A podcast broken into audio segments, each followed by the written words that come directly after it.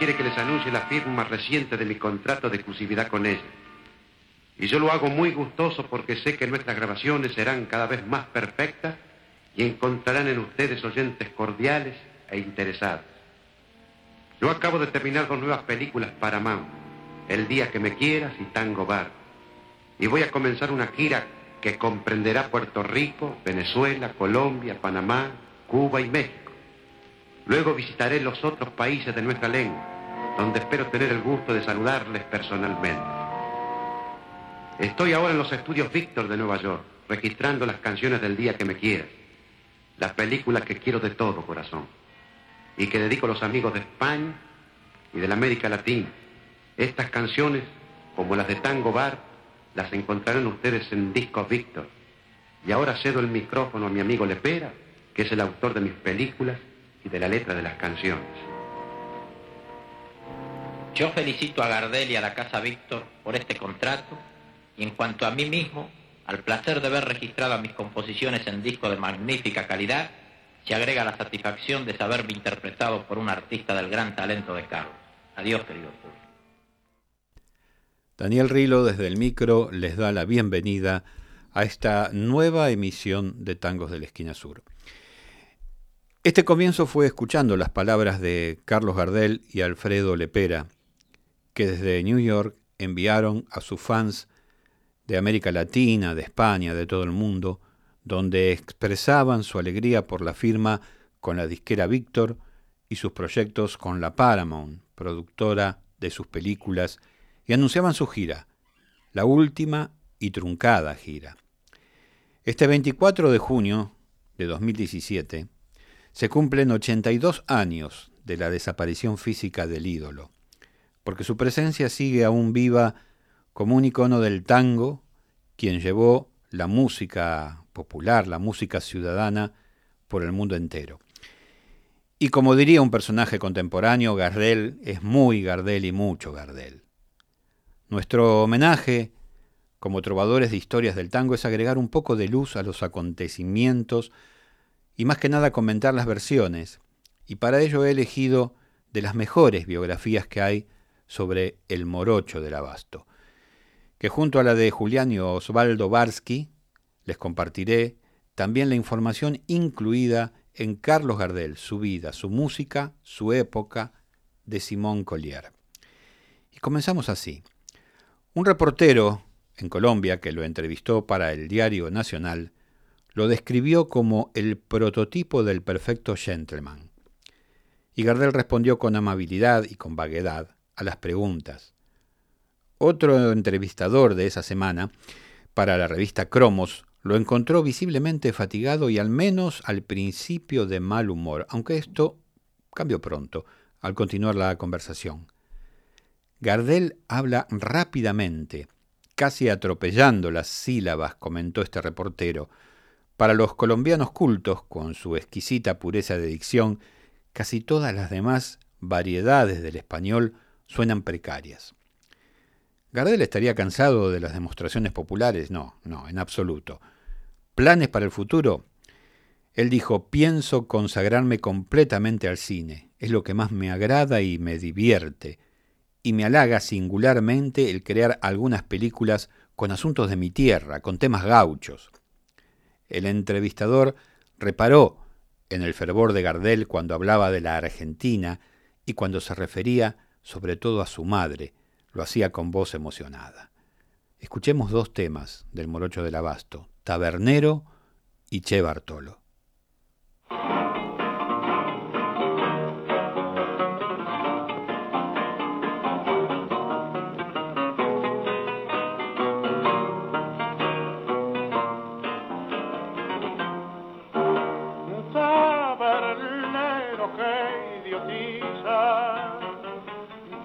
De fuego sigue llenando mi copa con tu maldito veneno hasta verme como loco revolcándome en el suelo.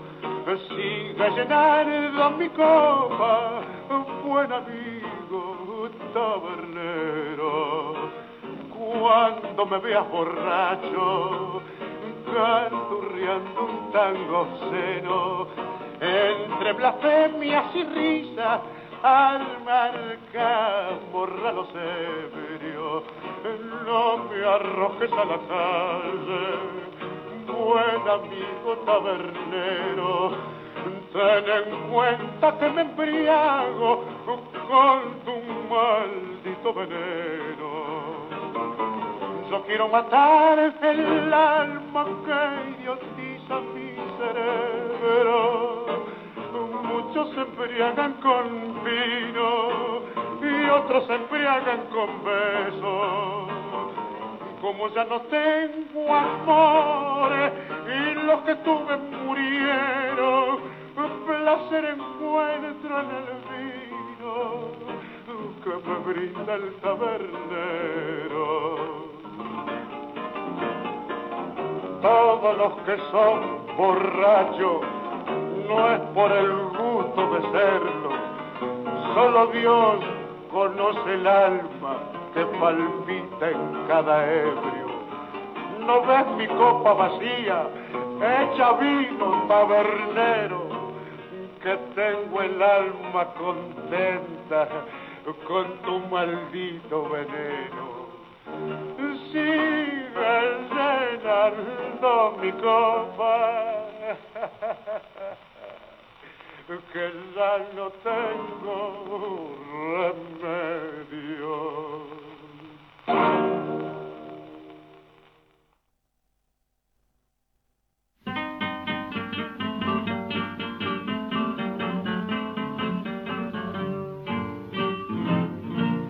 Vivillo de afamento, malandrina me te ponga, atajate este ponchazo que te voy a sacudir no es que quiera de chavarte por cantar una milonga, sino porque con tus brillos vos no me vas a engrupir.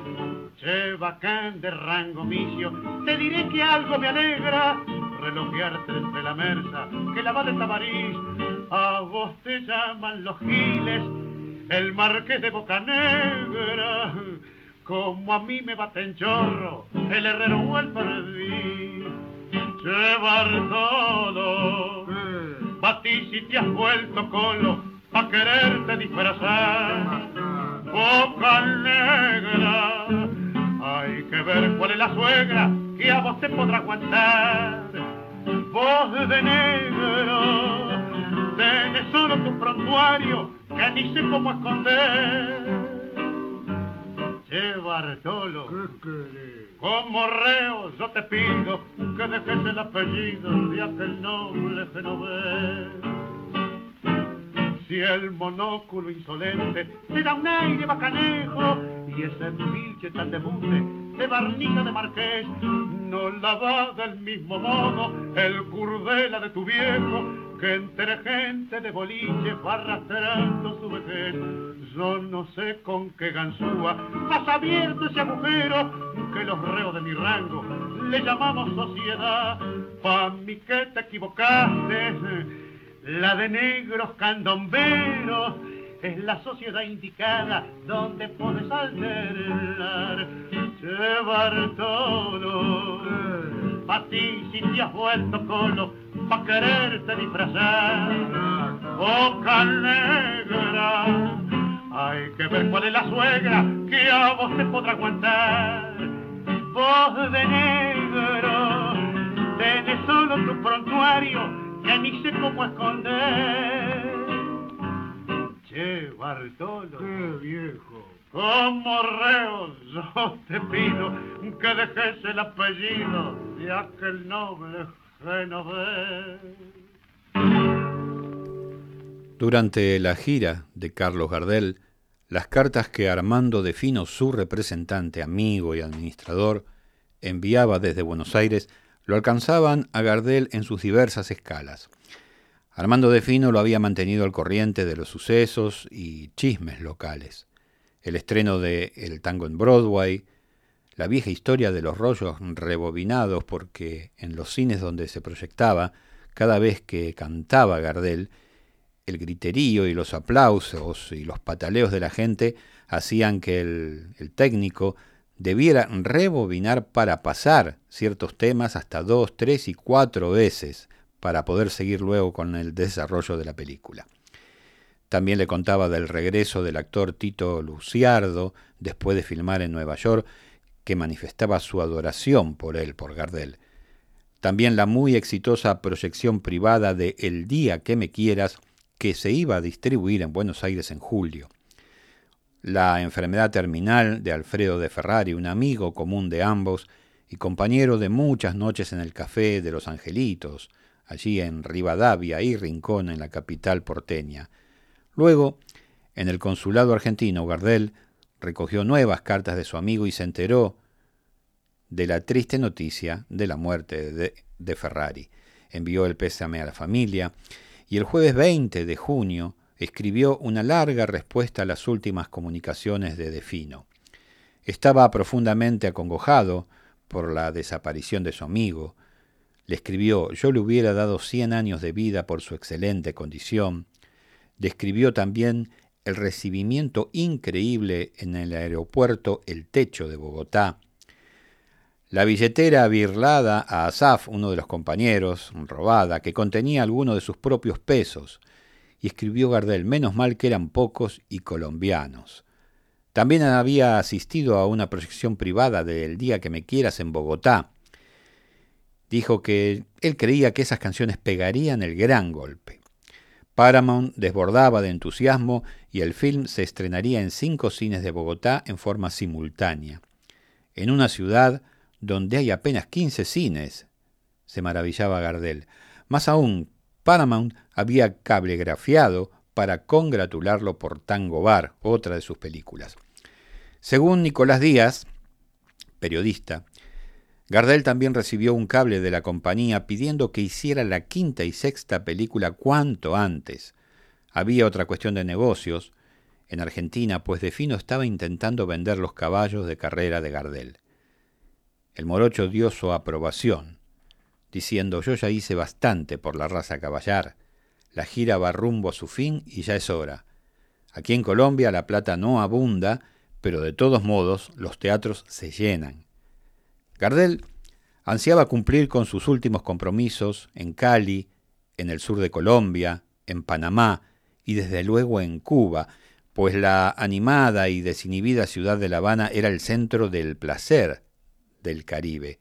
Todavía estaban a un cuarto de siglo de su futuro como reducto del puritanismo revolucionario. ¿Y después de La Habana qué? Nueva York, Toulouse, Buenos Aires. Por cierto, esto estaba ya todo planeado y luego, quizás, al fin, la luminosidad de Hollywood lo recibiría. Estaba tan cerca ese sueño.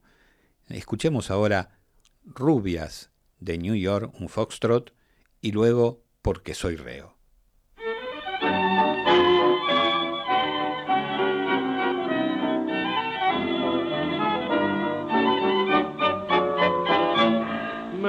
Peggy, Betty Julie, rubias de New York, cabecitas adoradas que vienen del amor, dan envidia a las estrellas, yo no sé vivir sin ellas. Mary, Peggy, Betty Julie, de labios el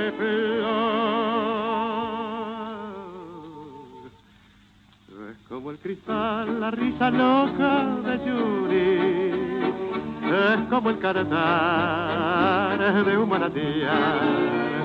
Turba mi soñar el dulce hechizo de Peggy, su mirada azul, hondo como el mar, deliciosas criaturas perfumadas.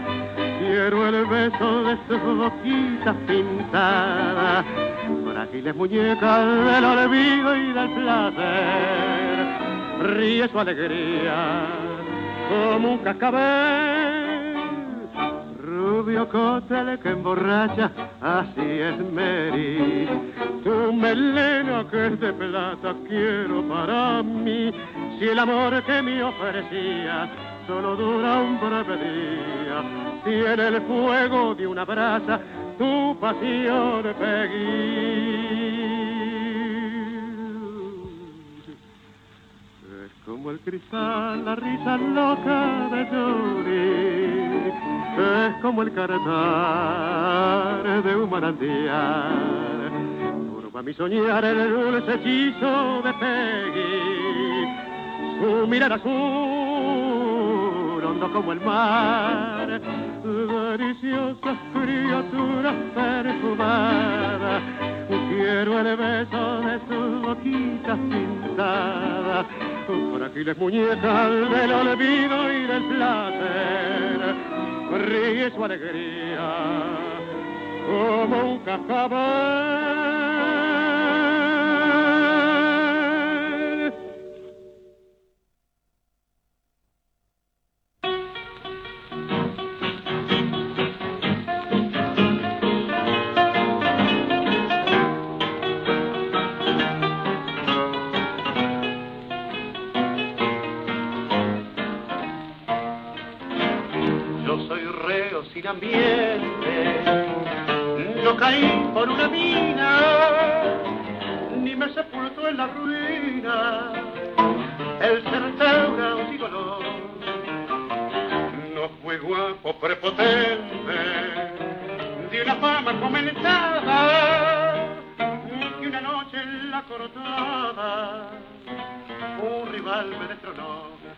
Yo soy un pobre reo, sin cuento ni leyenda, no tengo quien me venda cariño ni ilusión. Es mi único deseo pasar en la catrera, no tengo quien me quiera, sino un perro rabón. En mi bulín, mi tongo, no hay cintas ni moñitos, ni aquellos retratitos que citan la canción.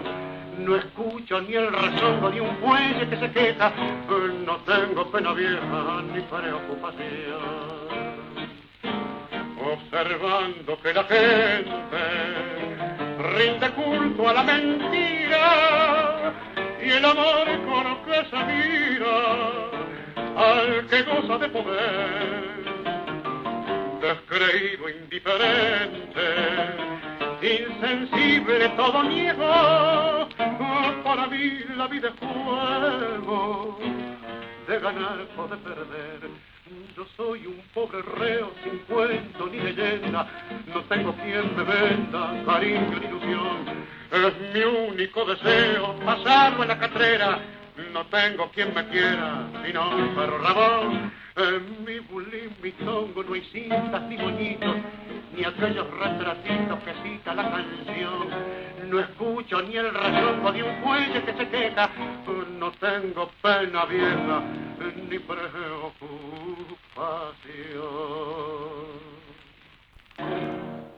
Ahora la vamos viajando en avión, decía Gardel, y ya te imaginarás el fierrito de los guitarristas, elogian la comodidad y la rapidez del avión, pero no ven la hora de largar.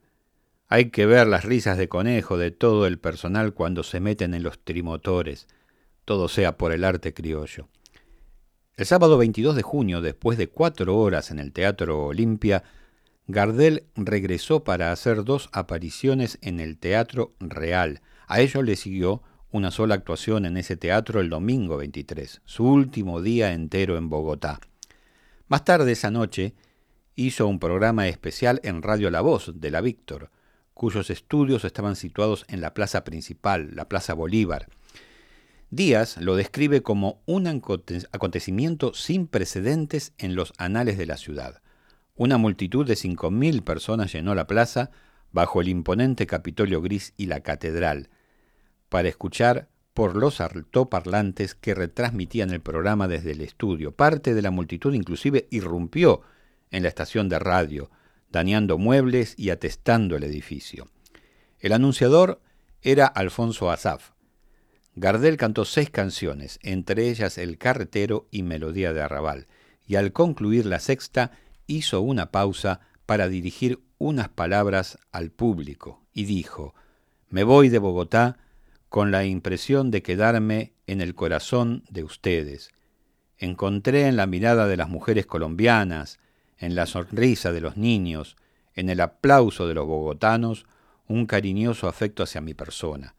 Si alguna vez alguien llega a preguntarme sobre las mejores atenciones que he recibido a lo largo de mi carrera, les aseguro que no podré dejar de mencionar al pueblo colombiano. Gracias amigos, muchas gracias por tanta amabilidad. Yo voy a ver a mi viejita pronto y no sé si volveré. Y aquí Gardel, para enfatizar su incertidumbre al respecto, añadió solemne refrán que dice, el hombre propone y Dios dispone. Y terminó su mensaje y cerró la emisión con la popularísima Tomo y Obligo. Al salir de la estación de radio, Gardel perdió curiosamente un zapato en medio del disturbio. La velada culminó con una festiva cena de despedida en el restaurante Tiede, famoso por su cocina francesa, en la calle 18. La mañana del lunes 24 de junio, como muchas mañanas en Bogotá, amaneció nublada y lluviosa. Alrededor de las once los miembros de la comitiva de Gardel se reunieron en la suite de Lepera en el Hotel Granada. Hubo algunas especulaciones acerca de los vuelos de ese día, estaba muy mal el tiempo. Gardel se acercó a la ventana y miró pensativamente las nubes grises, pero se les comunicó que el vuelo a Cali no se había cancelado. Todo el mundo está alegre. No han de estarlo, Gardel ve acercarse el término de su gira, su dorada ilusión. Esto escribió Nicolás Díaz. Como de costumbre, había gente apiñada alrededor del hotel. El grupo tuvo que salir por una puerta trasera para llegar a los coches. En el techo, el aeropuerto, hubo nuevas demostraciones de afecto popular. Los fotógrafos de la prensa tomaron varias fotografías de la estrella. Gardel con una elegante dama de la sociedad colombiana, Gardel con los tres hijos de Henry Swartz, Gardel abrazando a Nicolás Díaz, que no podía viajar con él a Cali. La cámara soltó un chasquido final, una foto de Gardel y Lepera mirando seriamente la pista aérea. Los diez integrantes del grupo, Gardel, los tres guitarristas, Lepera, Plaja, Asaf, Corpás Moreno, Palacio y Swartz, eh, abordaron, sí, el avión Ford un trimotor F-31 de la empresa Saco. Una sonrisa final, un saludo con el brazo, cerraron la portezuela y Bogotá dijo adiós al hombre que había idolatrado tan espectacularmente los últimos diez días. Gardel se fue, y vamos a escucharlo nuevamente con Milonga del 900 y luego Milonga Sentimental.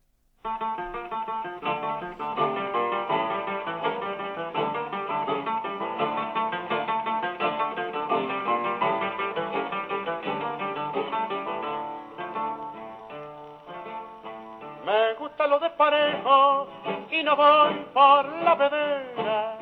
Uso fungia lo pasera, calzo bota militar.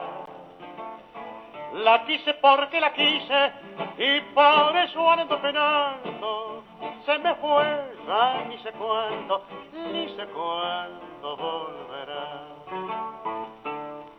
Me la nombran la guitarra cuando dicen su canción las callecitas del barrio y el filo de mi facón.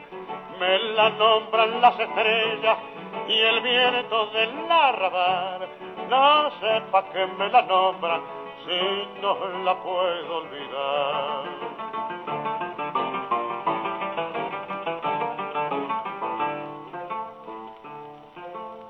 Soy desconfiado en amores y soy confiado en el juego donde me invitan me quedo y donde sobro también.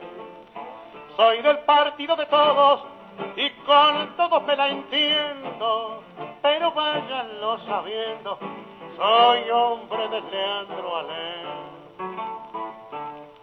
Me la nombran las guitarras cuando dicen su canción las callecitas del barrio y el filo de mi facón.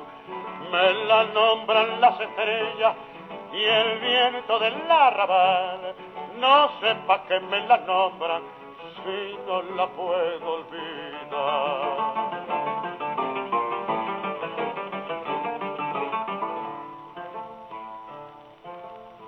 No me gusta el empedrado, ni me doy con lo moderno descanso cuando ando enfermo y después que me sana.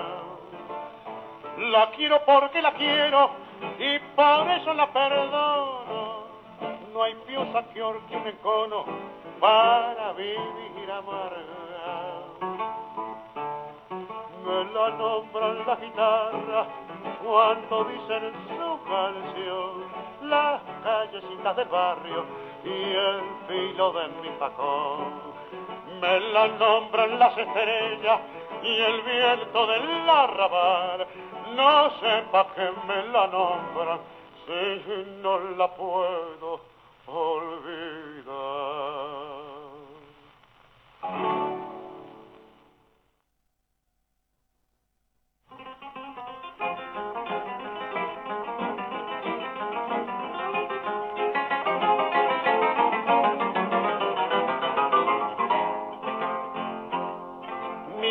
Milonga para recordarte, milonga sentimental. Otros se quejan llorando, yo canto para no llorar. Tu amor se secó de golpe, nunca dijiste por qué. Yo me consuelo pensando que fue traición de mujer. Varón, pa' quererte mucho, varón, pa' desearte el bien, varón, pa' olvidar agravio, porque yo te perdoné. Tal vez no lo sepas nunca, tal vez no lo puedas creer, tal vez te provoque risa verme tirado a tu pie.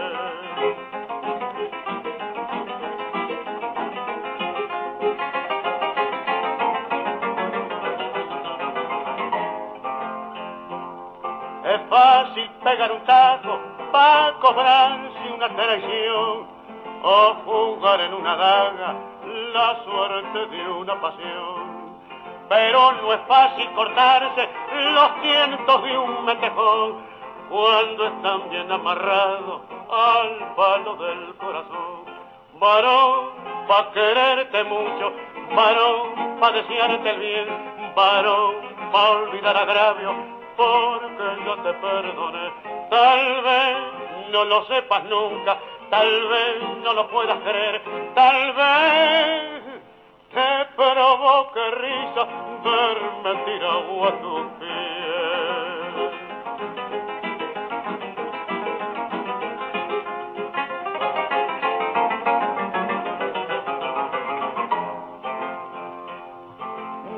Milonga que hizo tu ausencia, milonga de vocación, milonga para que nunca la canten en tu balcón, pa' que vuelvas con la noche y te vayas con el sol, pa' decirte sí a veces y pa' gritarte que no. Varón, pa' quererte mucho, varón, pa' desearte bien, varón, pa' olvidar agravio, porque ya te perdoné. Tal vez no lo sepas nunca, tal vez no lo puedas creer, tal vez te provoque risa verme tirado a tu El trimotor F-31 se elevó de la sabana de Bogotá con un piloto norteamericano, Stanley Harvey, en los controles. Sobrevoló ruidosamente las accidentadas colinas del oeste y se elevó por encima del enorme abismo del Valle de Magdalena. Por arriba de las nubes el cielo era azul violáceo como de costumbre. El avión tembló de pronto en medio de una turbulencia. José Aguilar, uno de los guitarristas, pensó que uno de los tres motores funcionaba mal y se preguntó si el avión no estaría sobrecargado, pero todo andaba bien. Las escabrosas montañas de la cordillera central quedaron atrás, el avión de La Saco descendió hacia su primera escala, el aeropuerto Enrique Olaya Herrera en Medellín. Pese a que Gardel ya había aparecido en Medellín, cientos de personas habían acudido al aeropuerto, que está en la parte sur de la ciudad, esto para saludarlo, aunque no se iba a detener ahí más de 15 o 20 minutos, inclusive varias escuelas habían dado la tarde libre a sus alumnos. Se agitaron pañuelos cuando poco después de las 14.30 el F-31 asomó sobre las colinas circundantes y realizó un aterrizaje perfecto en la pista. Mientras el avión carreteaba para reaprovisionarse de combustible, Gardel y sus compañeros, ovacionados por los presentes, fueron al edificio del aeropuerto para tomar algo. Apenas pudieron beber un whisky, Gardel parecía afable y distendido y charlaba en ese habitual estilo burlón con sus colegas y con Ernesto Samper, el propietario colombiano de la SACO, en realidad fue el fundador. Samper había llegado un poco antes en un bimotor, iba a pilotear el F-31 en el segundo y último tramo de su viaje a Cali, cuyo teatro, Isaacs, ya había vendido las 5.000 localidades para las funciones de Gardel. El F-31 regresó de repostar los tanques de combustible, los pasajeros, la comitiva de Gardel prácticamente llenaba el pequeño aeroplano. Regresaron a sus asientos. Gardel viajaba adelante, justo detrás del tabique que separaba el sector de los pasajeros de la cabina de los pilotos. En los trimotores Ford había lugar para un solo asiento a cada lado del pasillo. Cada pasajero tenía una ventanilla con forma de media luna para mirar. Cerca de allí, en un costado de la pista, un segundo trimotor, denominado Manizales y perteneciente a la empresa Scapta, esperaba su turno para despegar hacia Bogotá con cinco pasajeros. Ya tenían los motores en marcha. Cuando el F-31 empezó a carretear, la cara de Gardel, con su sonrisa inconfundible según un testimonio, se veía por una de las ventanillas, aceptando jovialmente el homenaje de la pequeña multitud. Nuevamente ondeaban los pañuelos, el avión carreteó unos 700 metros, llegó al final de la pista, se detuvo para recibir autorización de la torre e inició su carrera para despegar. Mientras corría a los tumbos por la pista, Aguilar, uno de los guitarristas, creyó oír una ocurrencia de Gardel diciendo, che, pero esto parece un tranvía de la Croce, que eran los verdes tranvías de la compañía La Croce, que eran un espectáculo familiar en las calles porteñas en vida de Gardel. Aún el fatigoso viaje aéreo en última instancia era motivo de broma, ¿O acaso no había sido siempre así para Gardel la vida? Vamos a escuchar ahora La Comparsita y Gira Gira.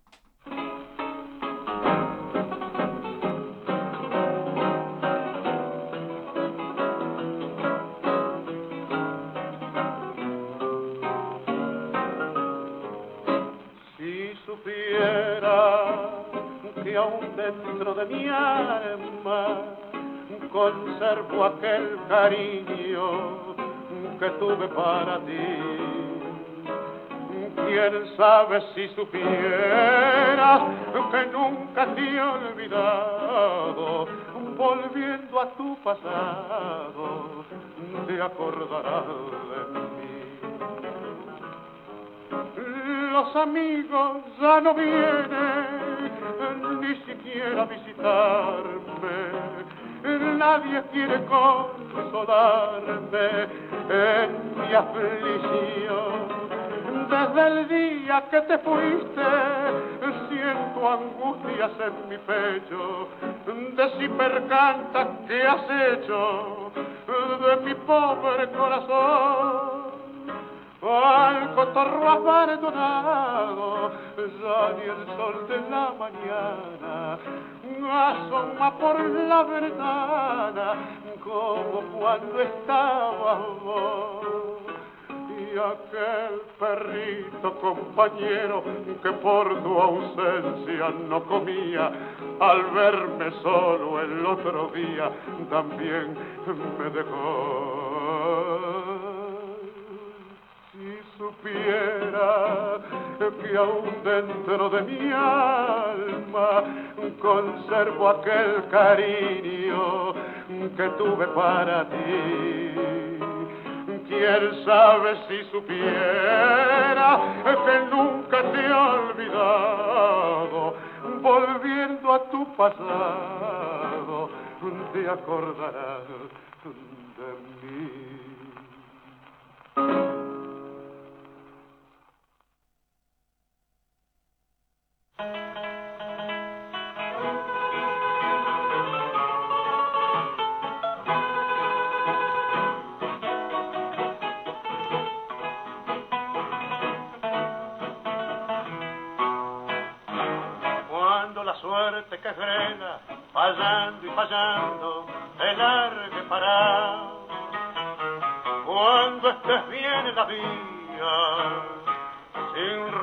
Rumbo desesperado, cuando no tengas ni fe, ni yerba de ayer, secándose al sol, cuando rajes los tamangos, buscando ese mango que te haga mortal.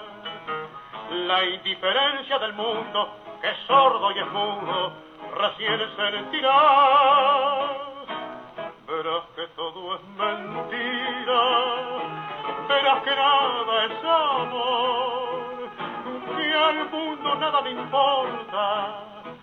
Gira, gira, aunque te quiebre la vida, aunque te muerda un dolor no esperes nunca una ayuda, ni una mano, ni un favor. Cuando estén secas las pilas de todos los timbres que vos apretás, buscando un pecho fraterno para morir abrazado. Cuando te dejen tirado después de cinchar lo mismo que a mí, cuando manches que a tu lado se prueba la ropa que vas a dejar. Te acordarás de este otario que un día cansado se puso a ladrar. Verás que todo es mentira, verás que nada es amor, que al mundo nada le importa. Gira, gira aunque te quiebre la vida, aunque te muerda un dolor, no esperes nunca una ayuda, ni una mano, ni un favor.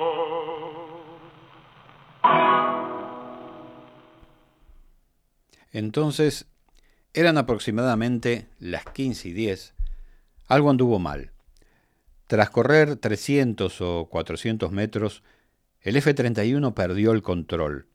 En vez de seguir en línea recta por la pista y elevarse, estos trimotores solían despegar antes de los 400 metros, viró a la derecha, justo enfilando hacia el aeroplano de Scatta. Poco más allá estaban también los tanques de combustible.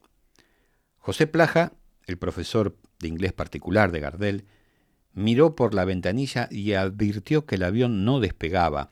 Los que miraban alrededor de la pista no sabían si las ruedas aún tocaban el suelo o no. En la cabina, Ernesto Samper aferró los controles con fuerza en un desesperado intento de evitar la inminente colisión. Se escuchó nervioso Gardel preguntando Che, piloto, ¿qué le pasa? Esto lo contó después Aguilar, uno de los guitarristas. La portezuela de comunicación, presuntamente estaba abierta. Samper no respondió. Instantes después se produjo un, un, choque devastador, un espantoso chirrido de metal crujiente y roto, cuando el F-31 se estrella contra el Manizales. Según un testigo, los dos aviones semejaban monstruos gigantescos en lucha. Dieron un salto mortal y quedaron quietos. Ambos aparatos estaban recién cargados de combustible. Casi inmediatamente se produjo una violenta, aunque según los testimonios no muy ruidosa explosión. Fueron enormes los penachos de fuego y humo que se elevaron desde la maraña de metal retorcido. Algunos testigos creyeron oír gritos dentro del avión, otros no estaban seguros. Dentro de la cabina del F-31, el alto y delgado guitarrista Riverol, envuelto en llamas rugientes, llegó a ver a Gardel tratando en vano de romper una ventanilla para escapar. La humareda debió de asfixiarlo en pocos segundos. Riverol logró llegar a la parte trasera del avión despedazada por el impacto. Una abertura providencial, la denominó Aguilar, que también escapó y de allí a la tierra. El aeropuerto Enrique Olaya Herrera, hasta instantes atrás tan festivo a causa del breve tránsito de Gardel, era ahora una escena de horror macabro y estremecedor. Un testigo ocular, un amigo de Nicolás Díaz, del periodista, escribió poco después el choque violento, aterrador, nos dejó a todos paralizados, incapaces de concebir como verdadero lo que estábamos presenciando. Al choque sobrevino la llamarada. Luego hubo algunos segundos de silencio, el terror paralizó a todos. Transcurridos esos instantes corrimos hacia el punto en donde se encontraban las dos máquinas envueltas en una sola llamarada. Lo primero que hice fue dirigirme hacia donde se encontraban tres pasajeros, que la violencia del choque había lanzado hacia algunos metros, y por el lado contrario salieron dos más. Tanto estos como aquellos con sus ropas incendiadas, casi todos se tomaban la cabeza y la cara, quizás por el dolor de las terribles quemaduras, pues estaban sin cabello, la piel tostada y casi no veían. Luego nos acercamos al incendio hasta donde las llamas y el calor nos lo permitieron, con el propósito de ver si fuera de los aparatos había alguien a quien poder ayudar, pero no había nadie. En medio de todo este cuadro de pavor y angustia, lo que más impresionaba era el silencio, ese silencio que pronto fue interrumpido por la llegada de los bomberos de Medellín, siete u ocho minutos después. Los bomberos pusieron manos a la obra inmediatamente, arrojando agua y arena sobre las ruinas ardientes. Seguimos escuchando al morocho, melodía de arrabal y luego caminito.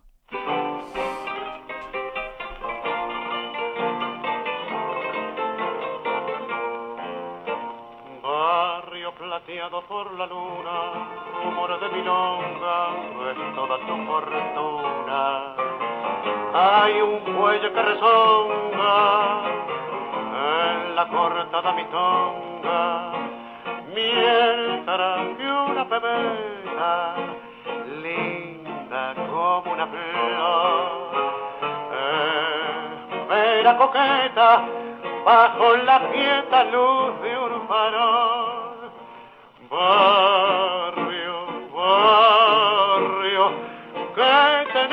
alma inquieta de un gorrión sentimental. Pena, ruego, es todo el barrio manejo, melodía de arrabal. Viejo barrio, perdona si al evocarte se me pianta un lagrimón al rodar en tu empedrado es un beso prolongado que te da mi corazón. Una de tantas y cantores, de broncas y entreveros de todos mis amores. En tus muros con mi acero, yo grabé nombres que quiero. Rosa, la milonguita, era rubia amargo. Y en la primer cita, la paicarrita me dio su amor. Barrio, barrio, que tenés el alma inquieta de un gorrión sentimental. Pena, ruego, es todo el barrio manevo, melodía de arrabal. Viejo barrio, si al evocarte se me pierda un lagrimón, que al rodar en tu empedrado es un beso prolongado que te da mi corazón.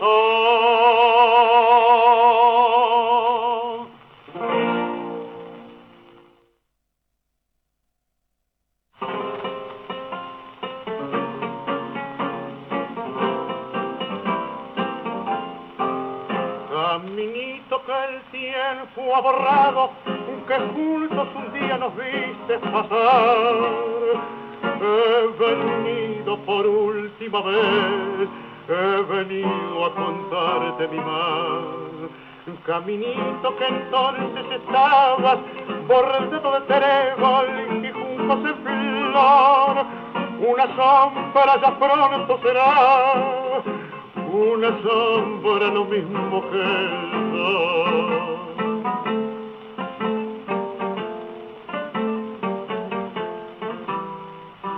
Desde que se fue, triste mi bolso, caminito amigo, yo también me voy desde que se fue más volvió. Seguiré su paso, caminito adiós, caminito que todas las tardes feliz recorría cantando mi amor. No le digas si vuelve a pasar que mi llanto tu suelo regó caminito cubierto de cargo, la mano del tiempo tu huella borró. Yo a tu lado quisiera caer y que el tiempo nos mate a los dos.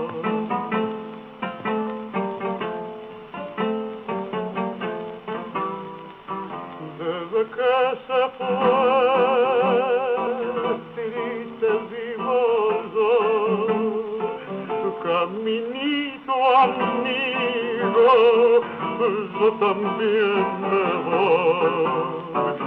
Desde que se fue,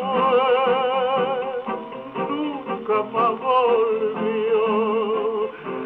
Seguiré su paso, caminito adiós. 15 personas murieron en el choque todos los pasajeros del Manizales, uno de ellos era Lester Strauss, un conocido ingeniero minero norteamericano, todos perecieron, así como la tripulación. El capitán alemán del aeroplano se mató de un tiro para no quemarse vivo. Cinco hombres, como acabamos de ver, escaparon del F-31. Alfonso Saf, Ángel Domingo Riverol, José Aguilar, José Plaja y Grant Flynn, el gerente de tráfico de la SACO. De estos sobrevivientes, Asaf murió poco después y Riverol falleció dos días más tarde en el hospital, aunque un reportero logró verlo antes. Aguilar pasó muchos meses en Medellín antes de regresar a Buenos Aires. Sus declaraciones sobre el desastre eran vacilantes y lacónicas. Plaja, el profesor particular de inglés de Gardel, regresó al fin a su nativa Cataluña, donde años después el director de orquesta Xavier Cugat lo encontró y para entonces sus recuerdos de la tragedia eran borrosos. El otro sobreviviente, Grant Flynn, de la empresa, desapareció en el anonimato. Todos estos hombres llevaron el estigma de esta experiencia por el resto de su vida. El accidente fue una de las tragedias aéreas más comentadas de los años 30. A veces inclusive se la comparó con un accidente ocurrido en Kansas en el 31 que cobró la vida del gran instructor de fútbol norteamericano Nuke Rogney, cuya carrera fue más tarde inclusive tema de una famosa película donde actuó Ronald Reagan, se llamaba Nuke Rogney All American. El accidente de Gardel fue, por cierto, una de las principales notas de The New York Times y del Times de Londres al día siguiente. Una gruesa capa de rumores y leyendas pronto rodeó la catástrofe. Algunos autores, como siempre ocurre con Gardel, no han tenido escrúpulos en llevar las especulaciones más allá de todo límite y han visto en la situación más cosas de las que podía ver. Se repite a menudo que Gardel y Samper habían reñido, por una mujer, desde luego, y que estaban disputando ásperamente cuando el F-31 despegaba. Por supuesto que se los había visto bromear juntos unos minutos antes, pero este tipo de pruebas rara vez desalienta al fabricante de mitos. La más fantástica versión de esta historia refiere que hubo un tiroteo a bordo del F-31, con Gardel y el piloto disparándose con pistolas. Claro, el hallazgo de una bala en el cuerpo de Gardel sirvió para aumentar estas sospechas, pero ya he sabido de sobra cómo llegó allí esa bala, que nunca se quitó cuando en Buenos Aires fue una especie de reyerta después de una milonga donde sin querer recibió el disparo. Las confusas declaraciones de los sobrevivientes no brindaron tampoco ningún respaldo a estas descabelladas hipótesis. Una tercera leyenda alternativa, atractiva para los amantes de las teorías conspiratorias, atribuye el desastre a los efectos laterales del capitalismo. La idea es que como Samper y el piloto alemán del Manizales, Hans Ulrich Stomm, eran rivales comerciales, Samper es como que deseaba demostrar su superioridad como piloto, rozando al otro trimotor al despegar. Por cierto, SACO, Servicio Aéreo Colombiano, y SCATA, Sociedad Colombo-Alemana de Transportes Aéreos, eran empresas rivales. Pero en 1940 se unieron para formar la grande y moderna línea aérea colombiana Avianca. Pero las relaciones entre ambas habían sido cordiales. En todo caso es imposible creer que un erróneo sentido de la competencia pudo haber impulsado a Samper, propietario de Saco y piloto experimentado, a correr un riesgo de ese tipo con uno de sus aparatos. Tenían solo dos trimotores, ambos comprados a TWA, sí, la línea, en un par, un par de años antes. Se habían hecho solamente con dos para comenzar su andadura como compañía aérea. ¿Cuál es la explicación del accidente? Como a menudo ocurre en tales casos, las causas finales nunca se aclararon del todo. Una fuerte ráfaga de viento del sudoeste unos 10 segundos antes de la colisión puede haber sido parte de la causa. Así fue la conclusión principal del informe oficial. Es posible también que el F-31 estuviera sobrecargado. Según una versión, llevaba gran cantidad de rollos de película hacia Cali, también un pesado telón de teatro enrollado en el suelo de la cabina. Esto podría explicar una aparente incapacidad del aparato para ganar altura. No explica, sin embargo, el viraje fatal. Es razonable suponer que una falla mecánica impidió a Samper recobrar el control de la máquina. Huelga decir que todas estas explicaciones se comentaron hasta el hartazgo en ese momento y en los años que siguieron a la trágica muerte de Gardel. Hallaron su cuerpo tendido junto a uno de los motores del F-31, desperdigados en el suelo, brillando en el sol de la tarde había algunos soberanos de oro, caídos del cinturón que había usado durante la gira, aunque carbonizado su cuerpo estaba entero, y al contrario de los demás fallecidos, Resultó fácil identificarlo por su dentadura casi perfecta, que causó verdadera admiración, según un testimonio de la época, y una cadena de oro con su nombre y su domicilio de Buenos Aires bastaron para confirmar que esos eran los restos mortales de Carlos Gardel. Amigos suyos que inspeccionaron el cuerpo en Buenos Aires casi ocho meses después descubrieron que el rostro era inmediatamente reconocible. Dos sacerdotes locales, Fray Germán Posada y Fray Enrique Uribe, rezaron por el alma de los difuntos e hicieron denodados esfuerzos para consolar a los vivos. Ataúdes donados por la municipalidad fueron llevados a ese triste escenario sembrado de ruinas. Atardecía ya en las montañas y el valle cuando una triste procesión avanzó por las callejuelas de Medellín hasta el Hospital San Vicente de Paul.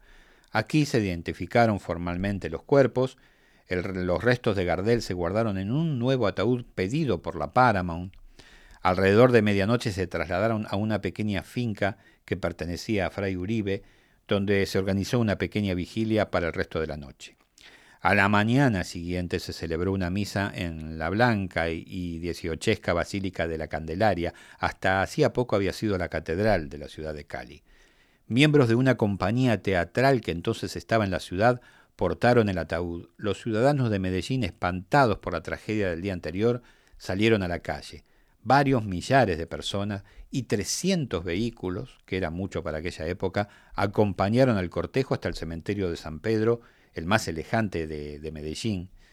Allí sepultaron a Carlos Gardel, cerca de la tumba del famoso novelista colombiano Jorge Isaacs. Oportunamente la arquidiócesis de Medellín emitió el certificado de sepultura. Cadáver de Carlos Gardel, adulto, soltero, oriundo de la Argentina, de 40 años más o menos. Como dice el tango, es un soplo la vida. Ha pasado así un programa más de tangos de la esquina sur, de esquina sur, a un día de recordar los 82 años del accidente que se llevó a Gardel de lo terrenal, pero no así de los corazones.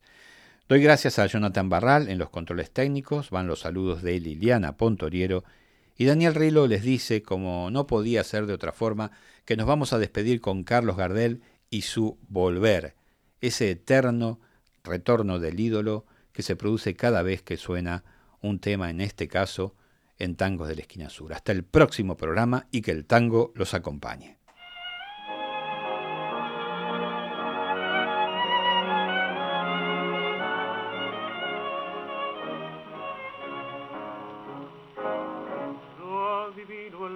de las luces que a lo lejos van marcando mi retorno.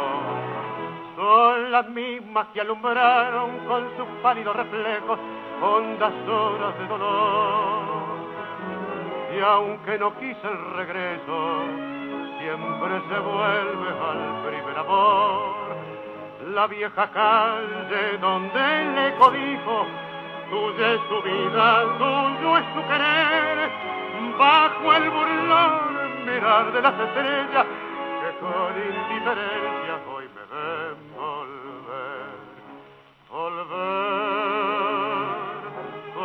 la frente marchita, las nieves del tiempo platearon mi piel.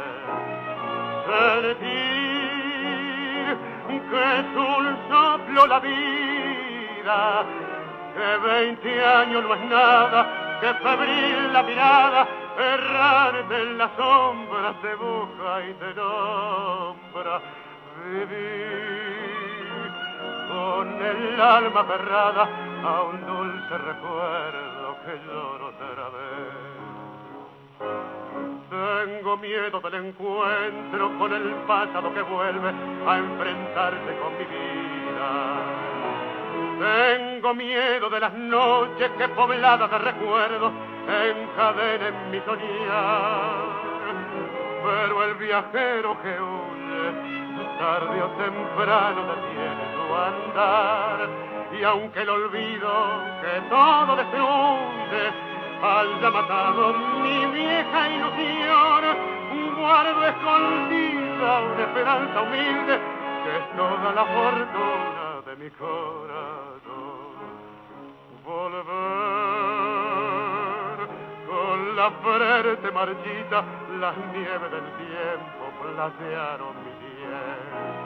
Sentir que es un soplo la vida, que veinte años no es nada, que febril la mirada, errante en la sombra, te busca y te nombra.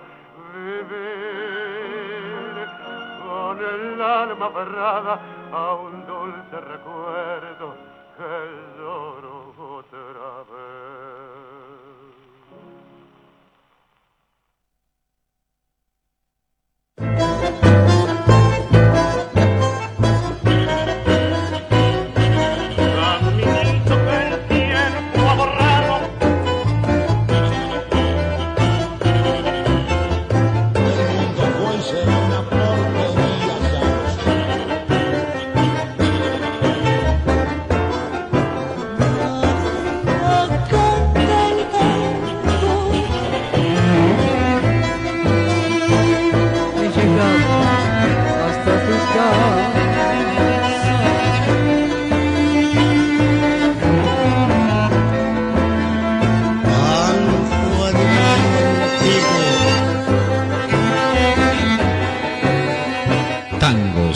la esquina sur.